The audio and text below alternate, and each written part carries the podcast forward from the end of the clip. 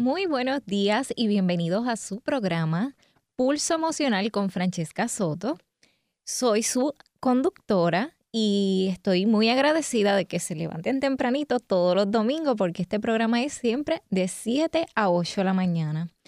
Para los que no me conocen, soy socióloga, también tengo preparación en psicología y actualmente doy asesoría en conducta humana y social, también ofrezco talleres grupales y también eh, doy terapia de grupos, asesoría individual, que para más información me pueden contactar a través de mis redes como Francesca Soto Oficial o a través de www.francescasoto.com. Ahí hay más detalles de forma directa y me pueden conseguir entonces en mi página. Yo siempre respondo a todos los mensajes a medida que pueda. En la mañana de hoy tengo como invitado al licenciado Ildefonso López. Bienvenidos. Buenos días, ¿cómo están? Muchísimas gracias por la invitación. Gracias, Ildefonso, por venir aquí, siete de la mañana. Tempranito. Eh, después de aquí nos vamos a desayunar. Eso es correcto.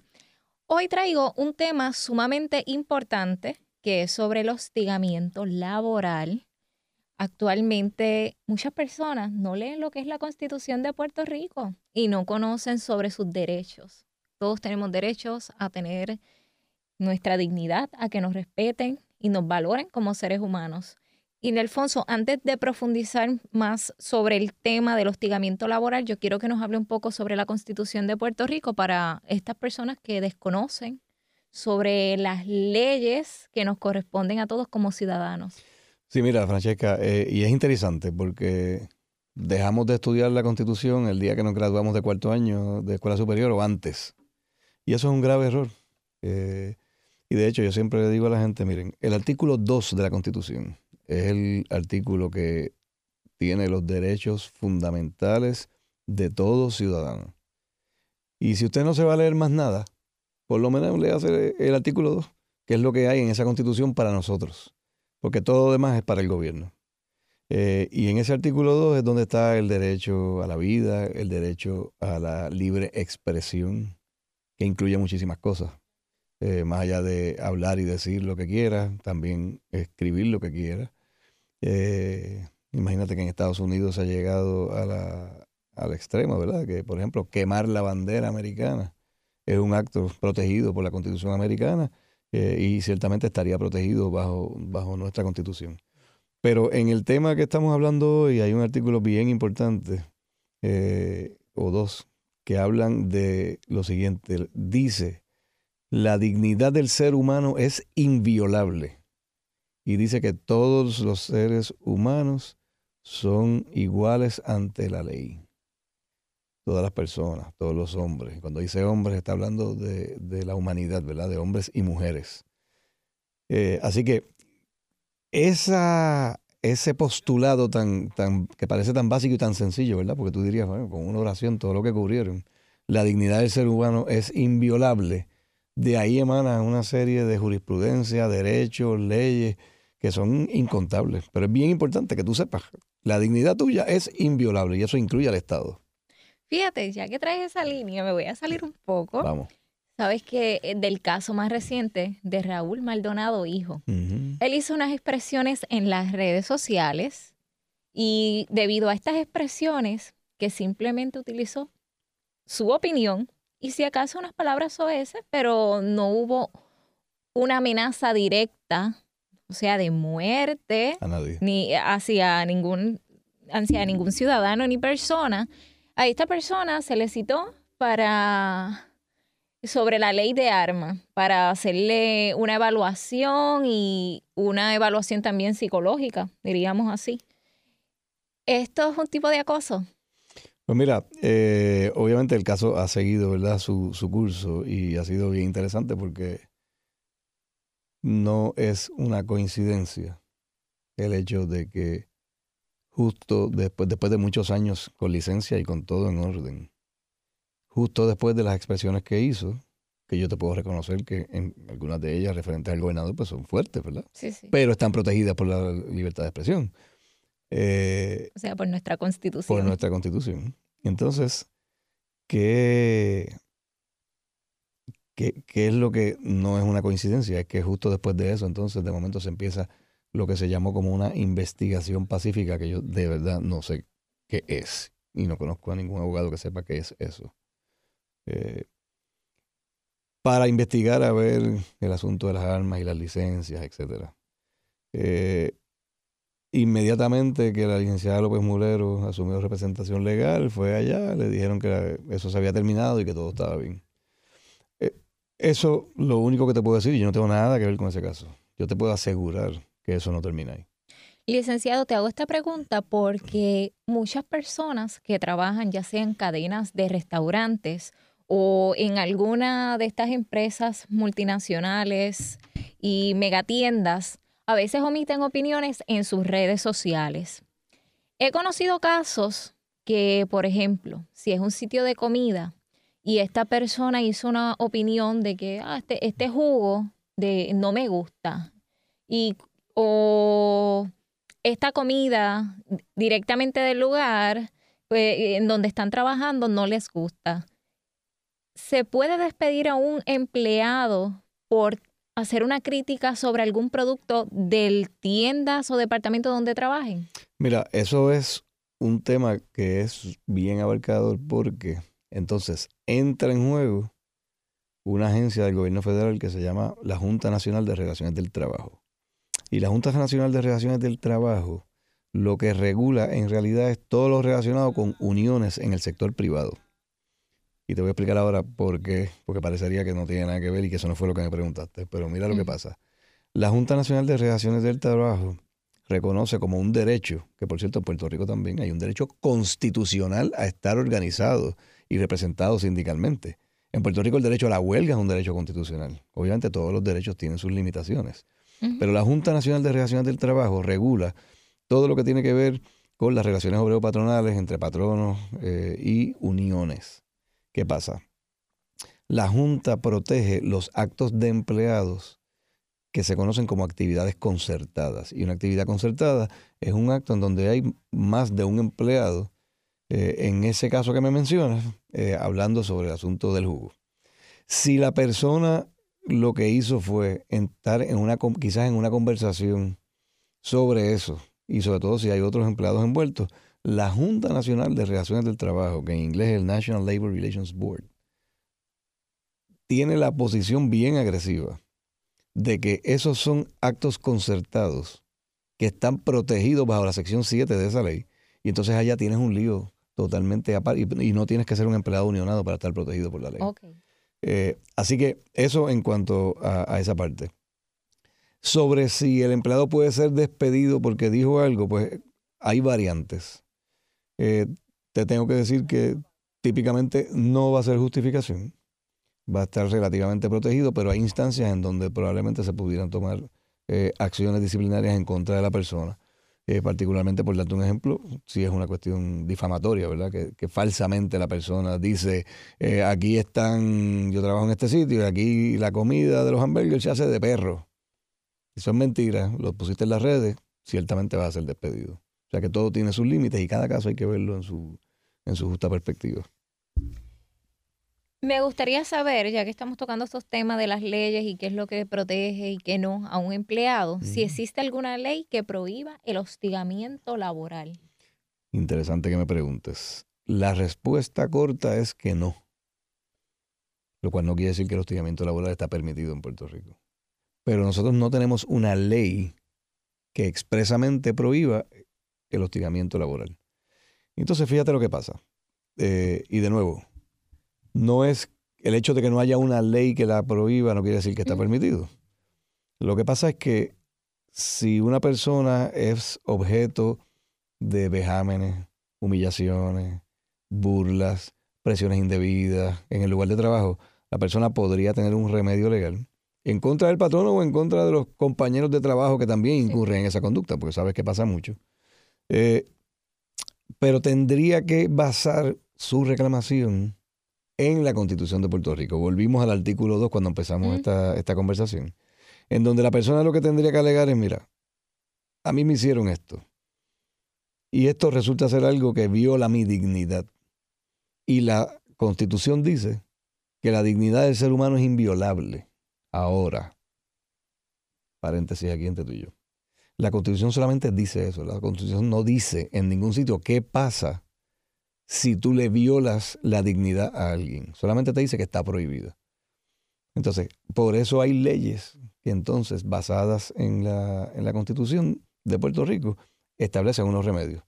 En el caso de las prohibiciones de discrimen de raza, color, sexo, origen nacional, lo único que dice la Constitución es que eso está prohibido.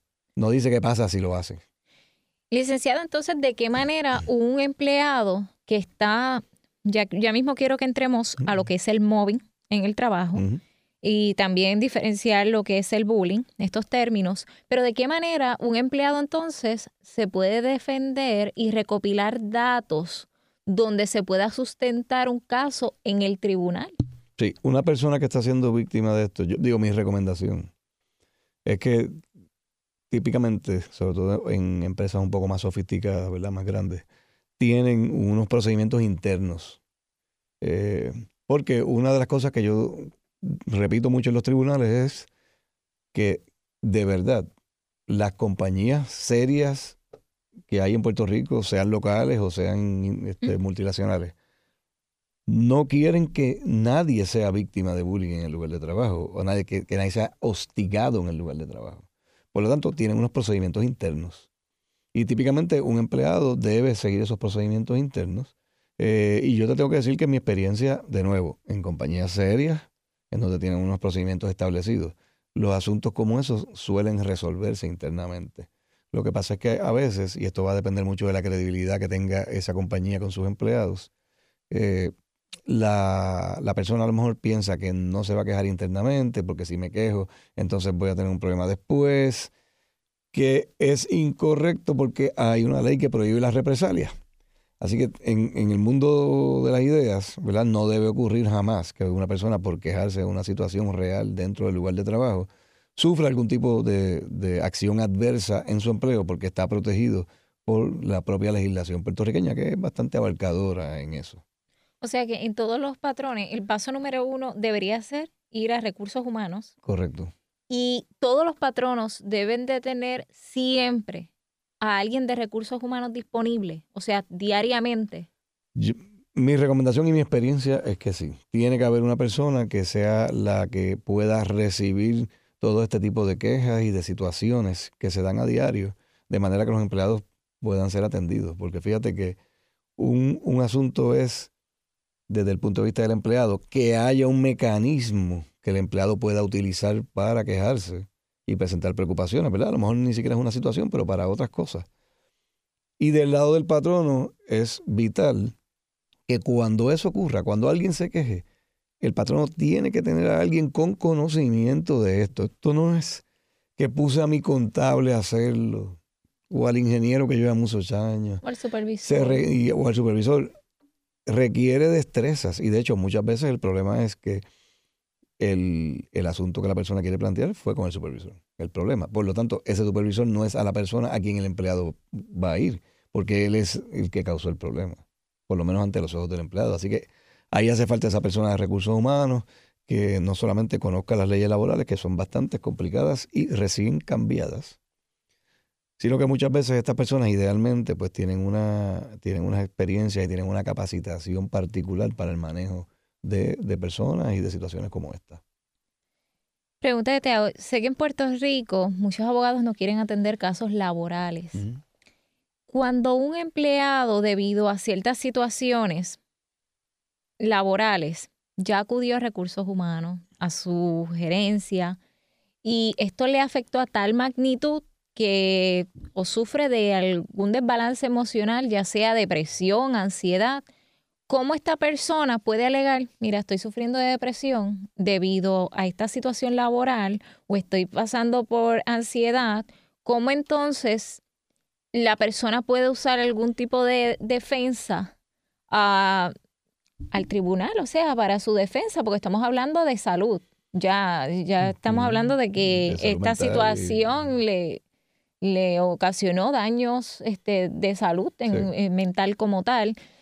He visto muchas personas, te hago esta pregunta porque en mi caso personal, eh, en las personas que pude atender, muchas personas sufriendo de depresión, de estrés laboral extremo, que preferían buscar la manera de solicitar irse por o por el fondo o ya buscar la manera de que le aprobaran el seguro social. Y estamos viendo una ola de personas jóvenes, o sea, personas que no llegan ya ni a 50 años, que debido a ciertas situaciones o se lastimó un poquito la espalda o ya sufre depresión, ansiedad, buscan la manera de irse por este, o sea, de recibir su seguro social. ¿Y cómo se puede evitar? Porque es bueno que la sociedad siga productiva. Además, tampoco para mí, no sabes, ya esto es opinión, para mí no es bueno que alguien, debido a que no se manejó bien ciertos asuntos en el trabajo, la persona ya sufra de depresión, que esto es un desbalance que puede ser tratable si se le da los, seguimientos adecuados. Para mí es injusto que alguien quiera retirarse siendo productivo simplemente porque ya no puede dormir bien, en muchas situaciones de insomnio, porque se siente, tú sabes que ya ha perdido las esperanzas totalmente.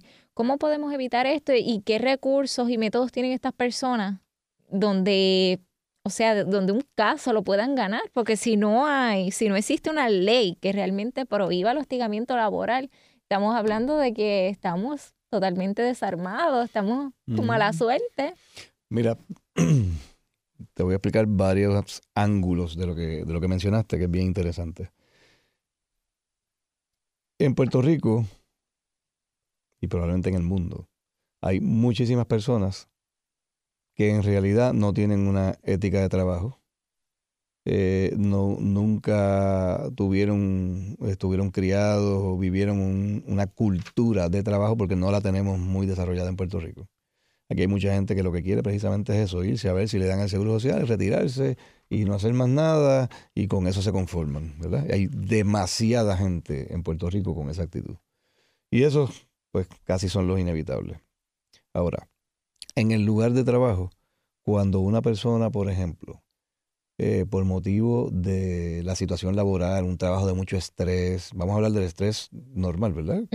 Eh, que hay trabajos que por época se ponen difíciles, por ejemplo, los que son contables, pues entonces llega la, época de planilla, o en una corporación cuando van a cerrar el año fiscal, esas son épocas, en el caso de los abogados, pues hay un juicio, pues hay uno duerme cuando puede, come cuando puede, y ese es el estrés natural del, trabajo. El que no pueda manejar ese estrés, pues tiene que dedicarse a otra cosa. Pero ¿qué pasa? Si, si como producto de ese estrés que causa el trabajo legítimo, tú no puedes trabajar y tienes una situación que te ha creado algún tipo de depresión, insomnio, como mencionabas, eso es considerado, en términos generales, como un accidente del trabajo, porque es una condición, en este caso emocional, que te provoca el trabajo, es como consecuencia del trabajo que haces. Y ese, eh, ese evento es un evento que hay que reportar a la Corporación del Fondo del Seguro del Estado, eh, porque es una protección que tienen los empleados. Eh, así que si una persona viene a recursos humanos y le dice, tengo un estrés espectacular, no puedo, no estoy durmiendo, no estoy comiendo, me siento mal, me duele la cabeza, qué sé yo, qué, pero recursos humanos le va a preguntar por qué. Porque es que no puedo más con este trabajo.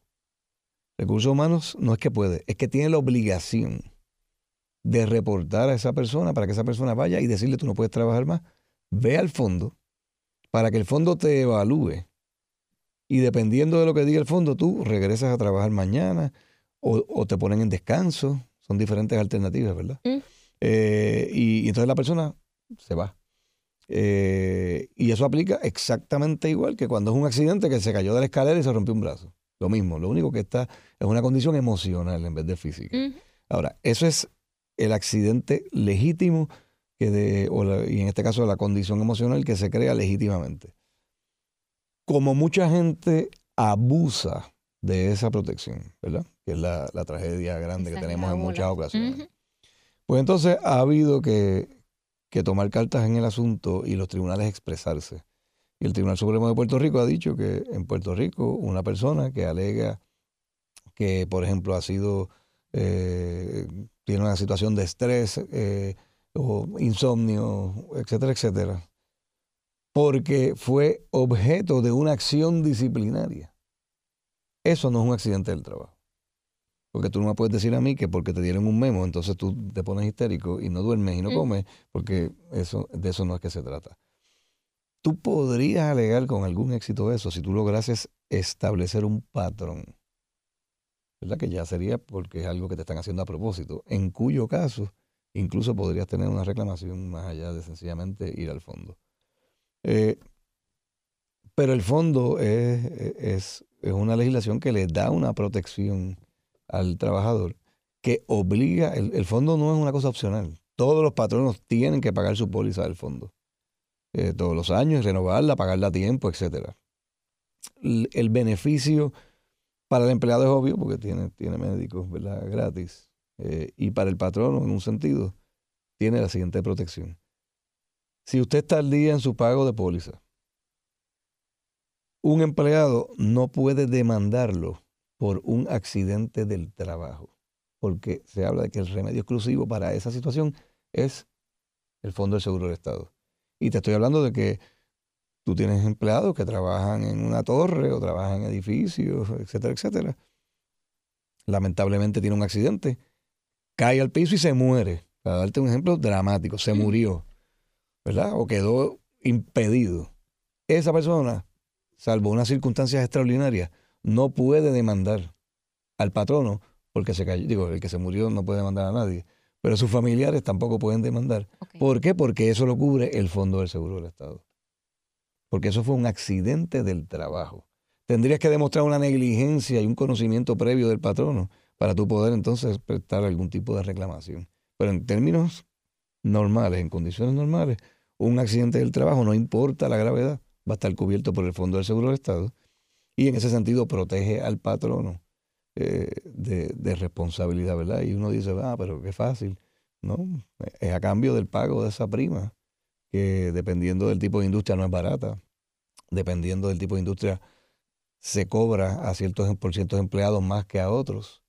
Eh, y, al final del día, el, el fondo es el que va a determinar si fue un accidente del trabajo o no. Para los que se están conectando ahora, tengo como invitado al licenciado Ildefonso López, él es abogado y es experto en temas laborales. Hoy estamos tocando el tema del hostigamiento laboral, vamos a tocar los términos como el, el moving, el bullying, cuál es la diferencia. También hablamos un poco de la constitución de Puerto Rico, porque muchas personas, lamentablemente, algo tan básico no, se, no, no la leen. Entonces, cuando hay marcha, tú lees los comentarios despectivos y tú dices, pero hello, las marchas pacíficas son parte de nuestra constitución. Tenemos derecho. la constitución, aunque tú no estés de acuerdo con lo que sea que estén marchando. Tenemos derecho a la libertad de expresión. También este, le hice una pregunta sumamente importante de que si existe alguna ley que prohíba el hostigamiento laboral, que lamentablemente no existe una ley. Le estoy también preguntando cómo entonces un empleado puede llevar a cabo ciertos datos y recopilar información donde pueda alegar ciertas injusticias. Y pues para los que no me conocen, soy Francesca Soto, socióloga y asesora en conducta humana y me pueden conseguir en mis redes para más información en Francesca Soto Oficial. Licenciado, muchas personas cuando escuchan hostigamiento laboral ya piensan en todo, pero esto tiene muchos términos diferentes, que entonces hostigamiento laboral no es lo mismo que hostigamiento sexual. ¿Cuál es la diferencia? ¿Y cómo podemos identificar una versus la otra? Ok, me indican aquí que vamos a una breve pausa y regresamos. Entonces vamos a hablar sobre la diferencia del hostigamiento laboral versus hostigamiento sexual.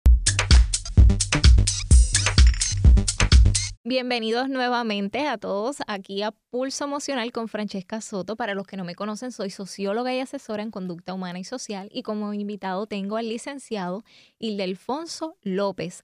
El tema de hoy es sobre el hostigamiento laboral, ah, tocamos el tema de la Constitución de Puerto Rico, entre otros, y ahora vamos a continuar con lo que es la diferencia de hostigamiento laboral versus hostigamiento sexual.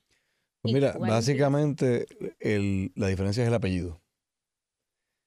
Eh, el hostigamiento laboral no requiere del elemento sexual para que pueda ser eh, invocado. Pero el término hostigamiento, que obviamente es, una mala palabra, tú dices hostigamiento y ya se forma un lío. Eh, pero el llamado hostigamiento laboral tiene tantos y tantos nombres. Y te voy a decir dos o tres porque se me olvidan. Eh, pero muchos, yo te diría que de lo que yo he visto, los que, o sea, las personas en el mundo que más les gusta este tema es a los españoles. Ellos hablan mucho de eso. No sé si es que tuvieron una experiencia fuerte en el pasado, pero hay mucho, mucho, mucha literatura sobre este tema. Pero el hostigamiento laboral, ese es uno, hostigamiento laboral. Acoso. Bullying. Mobbing. Psicoterrorismo laboral. Por ahí yo te puedo dar una serie de, de nombrecitos que, se Ay, háblame un poco del psicoterrorismo laboral. Pues es la misma cosa. Lo que pasa es que yo no sé si para darle más drama o para suena feo. Yo cada vez que digo eso suena como que van a bajar unos ninjas del techo y, van a empezar a atemorizar a toda la fuerza trabajadora. Eh, eh, pero son, son términos que se utilizan indistintamente para al final hablar de hostigamiento laboral. Eh, y como te dije, en Latinoamérica y particularmente en España, eh, se, estudia mucho el tema, se habla mucho del tema, se establecen diferencias. Que mencionaste eh, dos que, más adelante vamos a discutir. Pero al final del día, de lo que se trata en esencia, ¿verdad? Y hay centenas de definiciones de lo que es hostigamiento laboral. Pero se trata de conducta reiterada y repetida que se dirige a una persona con el objetivo de humillarla, de ofenderla, de evitar que pueda llevar a cabo sus funciones de una manera adecuada eh, en el lugar de trabajo. Eso, eso es una pequeña definición, podemos buscar 20. Dame un ejemplo de hostigamiento sexual. ¿Qué sería hostigamiento sexual? Sexual. Sexual. El hostigamiento sexual, por ejemplo, sería constantes comentarios sobre el cuerpo, la ropa, de una persona. Y digo persona porque el hostigamiento sexual aplica en todas direcciones, de hombre a mujer, de mujer a hombre, de mujer a mujer y de hombre a hombre. O sea que si tú le expresas a tu patrono o a algún empleado, a alguno de tus compañeros, que no te gusta que te abracen, ¿Mm? y esta persona constantemente que te ve, te abraza y sientes que se te pega, ¿ya eso sería hostigamiento sexual o hostigamiento laboral? Bueno, se acerca más a hostigamiento sexual. Eh, y ciertamente, sí, y ciertamente para todo el que esté escuchando, ¿verdad? Hay gente que no le gusta que los abracen. Es más, hay gente que le gusta que los toquen. Para nosotros los puertorriqueños es un medio chocante porque nosotros somos tocones, nosotros somos físicos. Eh, en la mayoría de las ocasiones sin ningún tipo de connotación sexual. Pero hay gente que no le gusta que los toquen. O sea que si te tocan por aquí o aquí, ya eso, eso puede ser considerado sexual o ya sería muy exagerado? No es, tan fácil, no, es tan sencillo. Eh, pero ciertamente, a la pregunta que me hiciste originalmente, si, si, si la persona te ha dicho, no me abraces, Exacto. no lo abraces. Punto. Esa es la solución a la situación. No lo abraces. Es que yo creo que hay gente de verdad que piensa que, que abrazándolo a, la persona que no le gusta que lo abracen, como que le van a curar esa, esa condición de que no le gusta que lo abracen. Y eso es una ridiculez. Y esto es parte de lo que tenemos que respetar, ¿verdad? Cada cual es como es. Y tú quieres, aprecias o no a las personas como son. Tú no estás aquí para cambiar la conducta de, todo el mundo. Y Alfonso, antes que se me olvide, vamos a tocar entonces lo que es el mobbing y el bullying. Sabemos que hubo como que un movimiento bastante, una moda que se tocó mucho lo que es el mobbing. ¿Cómo tú puedes saber que eres víctima de mobbing? Sí, eso es bien interesante porque al igual que te dije del psicoterrorismo laboral, el acoso, etcétera, mobbing y bullying son dos términos que se han utilizado históricamente de manera indistinta para referirse al acoso laboral, para referirse al hostigamiento laboral. Entonces hay unos autores que son psicólogos, doctores, Bultena y Walcott, que estudian este fenómeno y ellos te dicen, mira, bullying y mobbing no es lo mismo. ¿Por qué? Porque el bullying es este tipo de conducta que va dirigida de un individuo más fuerte, y no necesariamente físicamente, ¿verdad? Pero puede ser física o emocionalmente más fuerte, o ambas, dirigida a otro individuo o a otro grupo de individuos inferiores en la escala eh, del, del patrono en términos de posición, escala salarial, quizás escala social.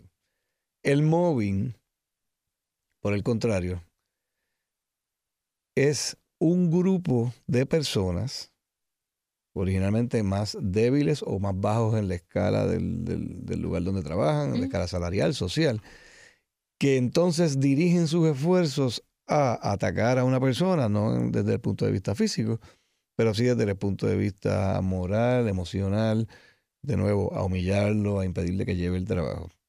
La gran diferencia es que el bullying viene de una persona dirigida a una o a varias personas y el mobbing viene de muchas personas dirigida a una persona. Lo cómico de esto y lo que a veces yo me río muchísimo cuando veo las definiciones, y es que el mobbing es una definición que viene del mundo animal.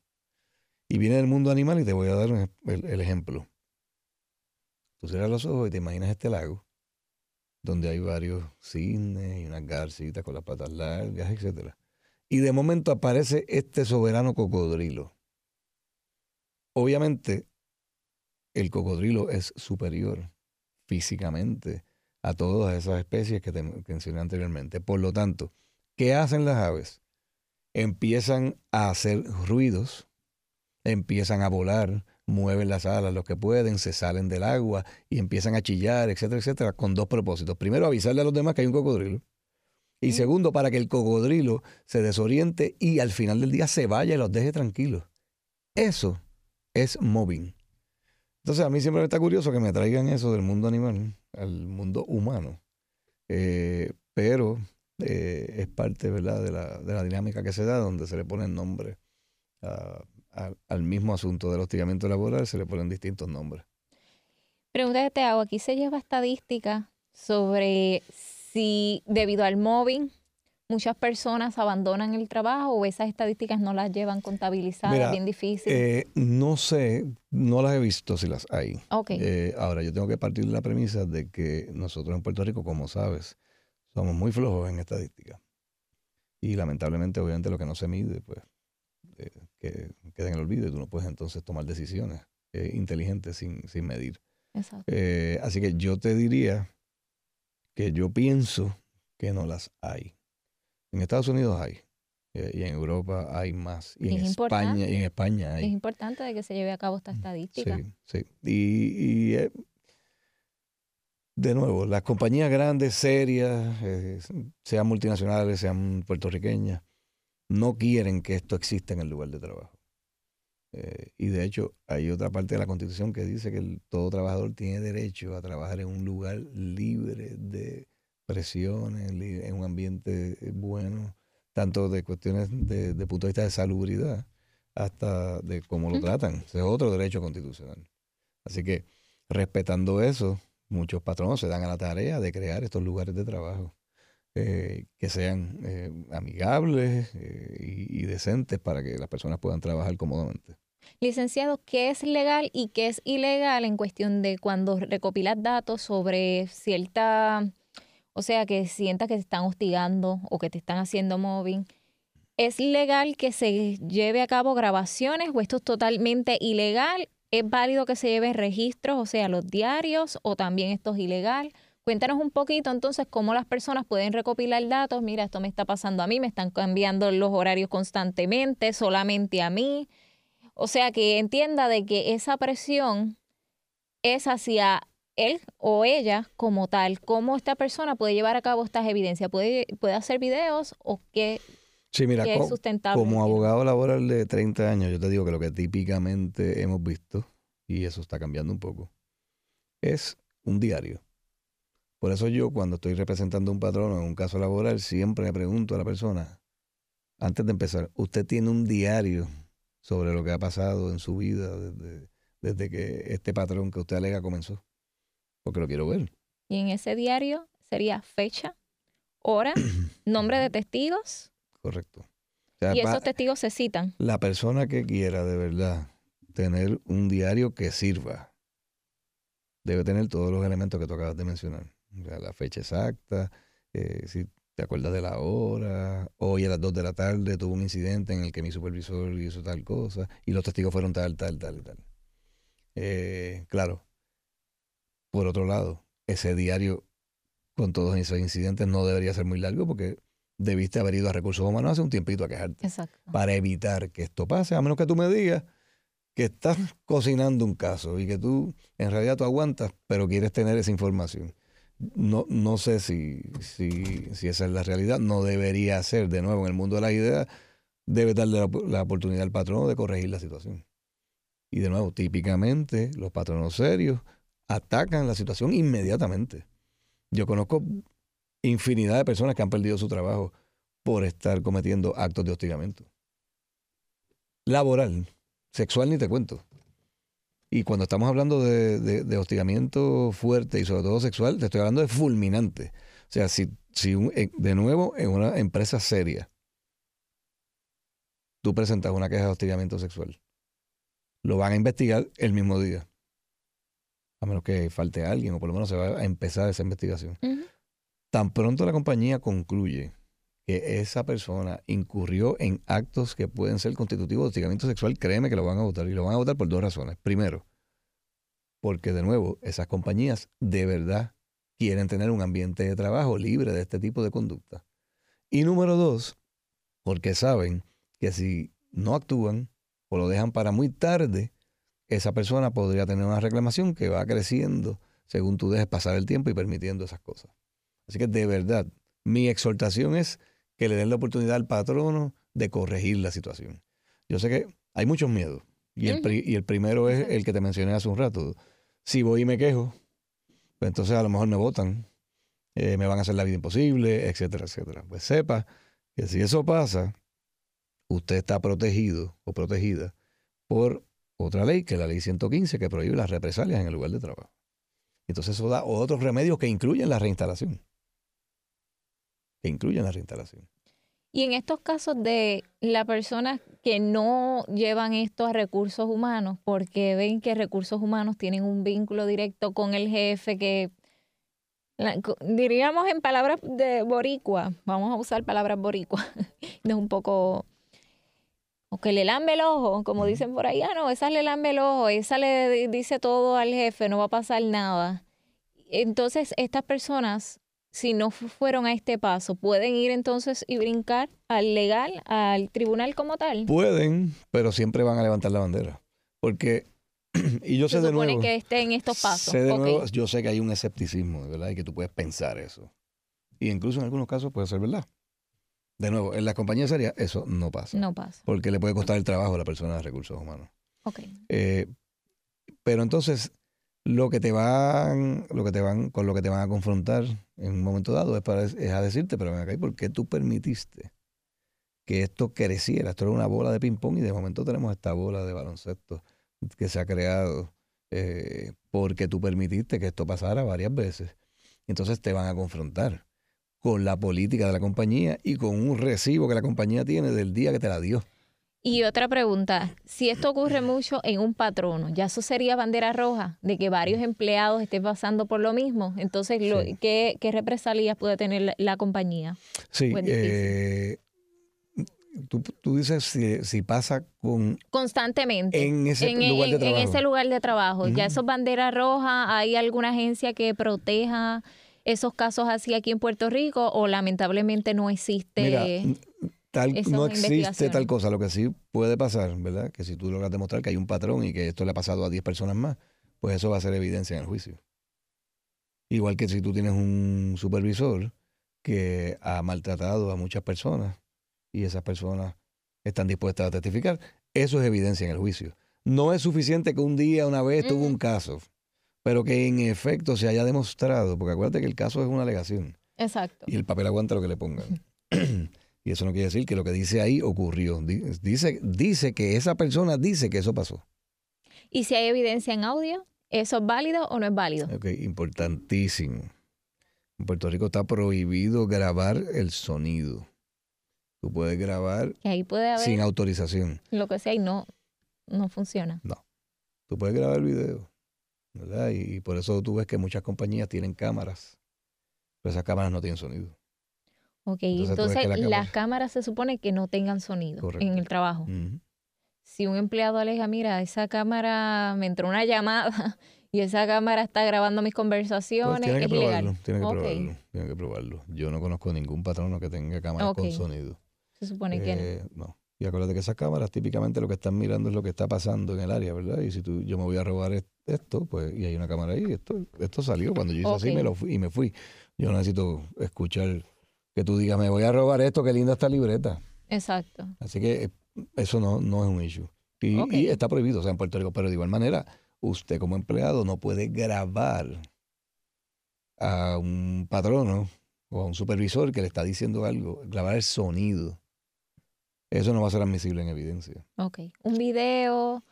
Video. Sin sonido. Sin sonido. Ahí sí. Sí, puede hacer. Ok. que por más recopilación que tengan grabado, eso no, eso no es legal entonces aquí en Puerto Rico ni es permitido. La voz. La voz. Es bueno para que las personas sepan que entonces lo que sí se puede tener, llevar a cabo son registros, que es un diario, lo que se recomienda. Y aún así, hay que, como tú dices, ahí el papel aguanta todo, hay que investigar. Claro, lo bueno que tiene un diario como este, y perdona que utilice tu, la libreta. Sí, sí. Esta libreta tiene, esta no necesariamente es el caso, pero muchas veces tienen, es como un calendario también. Ok. Y todos los días dice, hoy es 3 de julio, 4 de julio, 5 de julio, 6 de julio. Y tú vas apuntando ahí. Lo, lo que le va a dar solidez a esto y credibilidad es que, en efecto, la persona lo que va a decir, sí, yo tengo uno, mira, aquí está mi diario. Y esto está ahí, que no está tocado, no tiene páginas arrancadas, ¿verdad? Porque eso sería un issue. Ok. Aquí está, yo lo compré así y yo anoté cómo está. Aquí está, toma. ¿Qué significa eso? Esto fue lo que yo anoté. Y esto fue lo que yo anoté el día que pasó. No es que hoy me senté a ver, no, porque yo creo que el 4 de julio a mí me gritó, no, no, es que el día que pasó, yo lo anoté. Y entonces, eh, estos son expresiones contemporáneas a la percepción, que son súper admisibles en evidencia. Obviamente tú tienes que demostrar que lo escribiste tú, que esa es tu letra, etcétera, etcétera. Y obviamente al final del día, qué bueno que lo escribiste, pero el patrono o el supervisor puede decirle eso no es verdad. Eso no pasó pero el hecho de tú haberlo escrito aquí, porque a menos que yo pueda establecer que tú eres un loco, que te pasas escribiendo cosas que no son verdad. La realidad es que si tú tienes ese tipo de diario ahí, y de momento tienes uno que dice, hoy fue un buen día, no pasó nada. Hoy faltó fulano. Hoy... Entonces, en la medida que tú vas corroborando cosas, va adquiriendo más credibilidad lo que está escrito en ese diario. Y para estos empleados que sufren mobbing, bullying, algún tipo de hostigamiento, hay esperanza. hay casos que sí se ganan. Sí, lo que tiene que buscar es un abogado que entienda, ¿verdad? Porque mira el problema que tenemos en el área del hecho laboral, que es lo que yo he hecho por más de 30 años. A veces los abogados quieren, abogados que no se dedican a esto, pretenden llevar casos de, de laboral. Entonces, yo te tengo que decir, por ejemplo, que yo jamás en la vida se me ocurriría eh, litigar un caso de derecho marítimo o traer un caso, es más, ni, un caso de custodia de familia. Exacto. Eh, porque eso no es lo que yo hago los abogados tenemos un conocimiento general de básicamente casi todas las áreas del derecho. Eh, pero yo no, un caso de, de, contribuciones. no hay manera, yo lo único que sé las contribuciones es como son las mi área de conducta humana, muchas personas, su práctica fue solamente individual. Entonces, ¿cómo tú vas a ofrecer unos servicios grupales si no has pasado por la experiencia? Porque no es lo mismo. Eso es importante. Así que si ustedes tienen algún caso busquen un abogado así, que esté con, que la expertise y la especialidad sea en esa área. Eso, es lo primero que tiene que averiguar, si la persona de verdad conoce el área. Porque, oye, a lo mejor es tremendo abogado de derecho de familia, tremendo criminalista, pero de esto no sabe. Entonces ahí, ¿verdad? Aplica el zapatero a sus zapatos, pero en muchas ocasiones, pues hay compañeros en su legísimo derecho de sencillamente tomar el caso, pues deciden representar a alguien. Y eso, pues, yo creo que a veces no, es, no es un servicio bueno ni responsable a la persona, porque si tú no sabes, no deberías estar haciéndolo. Hay muchos, déjame decirte, hay muchos abogados laborales que trabajan exclusivamente con, con empleados buenísimos, buenísimos, muy capaces, preparadísimos y con muchísima experiencia porque tienen mucho volumen de casos. O sea que hay alternativas ahí.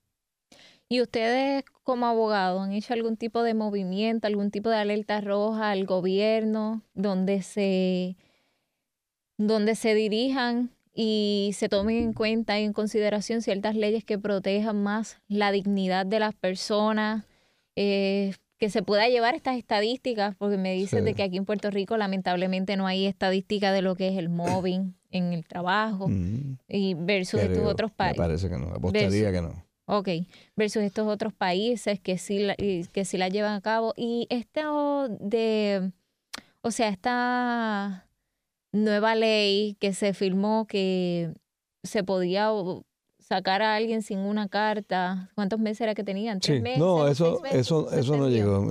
eso es bien interesante. Eso se este, tumbó. eso no se llegó a probar que era, era revocar la ley 80. Ok, sí, sí. De manera que entonces eh, eh, en Puerto Rico tuviéramos también la doctrina de employment at will, que es lo que hay en la mayoría de los estados en Estados Unidos, en donde básicamente lo que dice es yo te recluté aquí a ti porque yo quise, ¿verdad? Porque me dio la gana, porque nadie tiene derecho a que lo recluten en ningún sitio. ¿Ustedes notaron alguna diferencia cuando se estaba cocinando esto de que se quería aprobar esta ley? ¿Notaron algún tipo de diferencia? ¿En qué sentido? En, algunos patronos o más casos no, que llegaron ustedes o no? No, no, no. Había, porque nunca se dio, eh, eh, había la discusión de qué va a pasar ahora.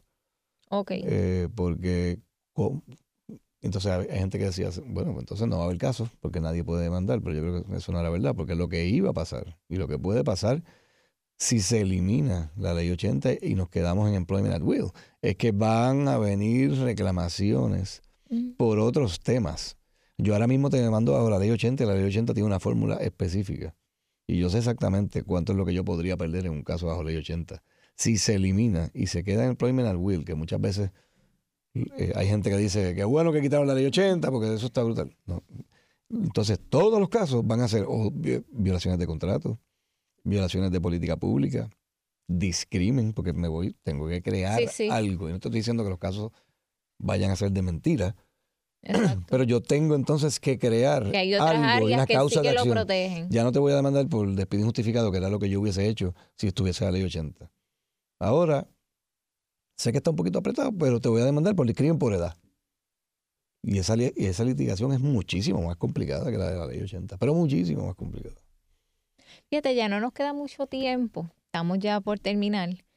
Y antes de que terminemos, me gustaría que digas cómo te pueden contactar. Sé que tienes un libro interesante para que los que nos están escuchando y viendo a través de, de Facebook en video puedan conocer un poco sobre tus servicios y cómo conseguirte. Sí, el teléfono del cuadro de la oficina es el 787-764-8181. Ahí llaman, preguntan por mí y ahí es lo que yo los puedo ayudar.